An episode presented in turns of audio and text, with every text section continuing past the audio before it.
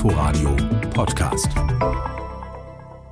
Mit der Bundesnotbremse endet auch die Pflicht zum Homeoffice. Das bedeutet, Arbeitgeber müssen das Zuhausearbeiten nicht mehr anbieten, möglich ist es aber weiterhin und auch gewünscht.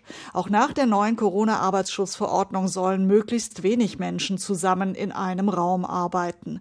Grundsätzlich kann ein Betrieb seine Beschäftigten wieder an den Arbeitsplatz zurückbeordern. Mitarbeiter dürfen nicht zu Hause bleiben, nur weil sie sich vor einer Infektion fürchten. Aber Unternehmen müssen auch weiterhin zwei Tests pro Woche für Mitarbeiterinnen und Mitarbeiter im Betrieb oder Büro anbieten. Allerdings nicht für vollständig Geimpfte. Und die Abstands- und Hygieneregelungen gelten ebenfalls weiter. Die Bundesvereinigung der Arbeitgeberverbände begrüßt, dass die Homeoffice-Pflicht beendet ist und sieht keine Notwendigkeit für eine dauerhafte Regelung. Die Gewerkschaften wünschen sich von der nächsten Bundesregierung einen Rechtsanspruch auf Homeoffice. Eigentlich hätte auch die telefonische Krankschreibung zum 30. Juni auslaufen sollen. Diese Möglichkeit wurde aber noch einmal verlängert.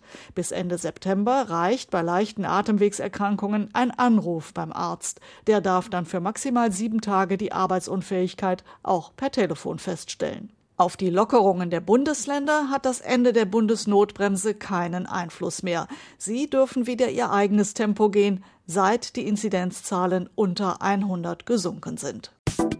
Inforadio Podcast.